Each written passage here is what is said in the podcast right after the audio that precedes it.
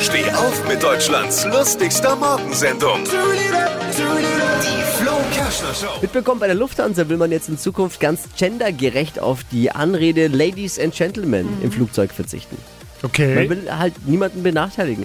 Aus demselben Grund heißt es jetzt in Notfällen auch nicht mehr Frauen und Kinder zuerst, oder? Muss man dann ja auch mal drüber nachdenken in dem Fall. Die gendergerechte Sprache gilt nicht nur für die Lufthansa, sondern auch für alle Tochtergesellschaften und Partner-Airlines. Oder muss es jetzt heißen Sohngesellschaften und Partnerinnen-Airlines? Ich bin mir jetzt nicht mehr sicher. Man ist ja da auch dann selbst sich völlig unsicher.